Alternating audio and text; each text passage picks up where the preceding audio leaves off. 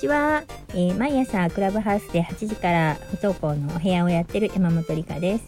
今日は、えー、不登校になったお子さんの兄弟が不登校になりやすいっていうお話をしたいと思います、えー、うちは小,、え小4の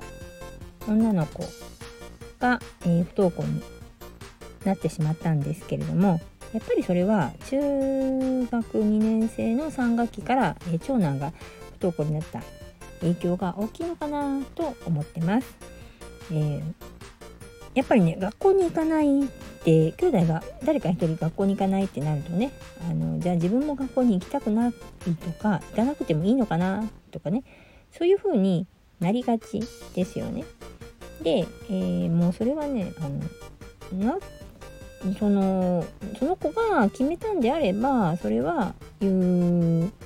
えー、優先してあげてもその気持ちを優先してあげてもいいかなとか思うんですね。だから、うんと、その1人兄弟の中の1人がもう学校に行かない方向に行ってるのにその、えー、行きたくないとか言い出した子がねにだけねいやあなたは行かなきゃダメよってなるとえなんで？ってやっぱりなりますよね。でそうならない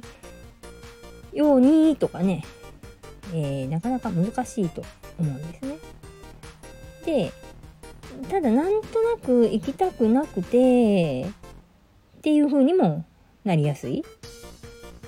なんか難しいところなんですけれども、うんと、学校に行くか行かないかを決めるのは結局親じゃなくてその本人だと思うんですよ。だから親がやるのはそれを許可するか許可しないか。ね？っていう話ですよね。だから親が決めていや行くべきだ行かなきゃダメだよ。ってなっちゃうとなんかねちょっと話が違ってくるような気がするんですね私は。うんと本人が行くか行かないかを決めてでそれに対して、うんと、親が、えーと、行かない例えば、えー、子供が、まあ、行かないって決めたのであればそれをじゃあ行かないならどうするっていう話し合いになりますよね。だからうちの長男の場合は、えー、行かなきゃダメよ行くべきよ行かなきゃダメよ行くべきよって言って体壊してもう行く行かない以前の問題に行けなくなってしまって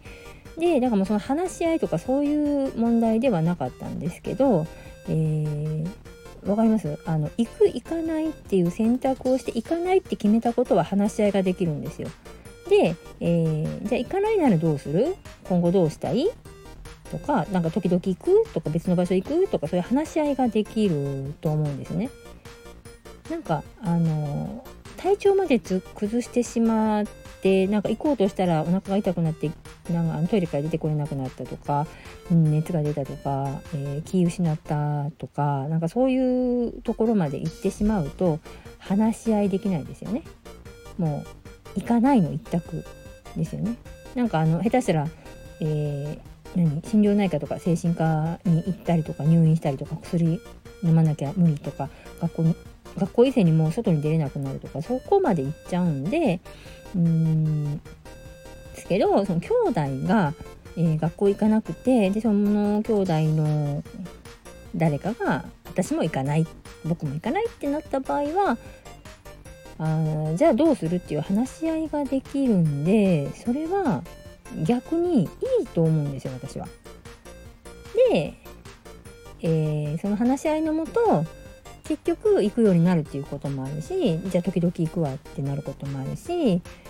うん。でその大人の方もある程度免疫ができてるんでなんかちょっとこううん何て言うんですかあの余裕の部分があるんでね。その話し合いしても、えー、情報も持ってるじゃないですか。だから選択肢も与えれるしなんかまだ寄り添えていろんな相談もしてもらえれるかなと思うんであの兄弟が学校に行かないとか行くとかの話をする時はうん慌てず騒がず落ち着いて話をじっくり聞いてあげるっていうのが大事かなと私は思いました。ということでこのお話が誰かのお役に立てばいいかなと思います。はい。じゃあ、えー、クラブハウスで毎朝8時に明るい不登校のお部屋をしている山本理香でした。ありがとうございます。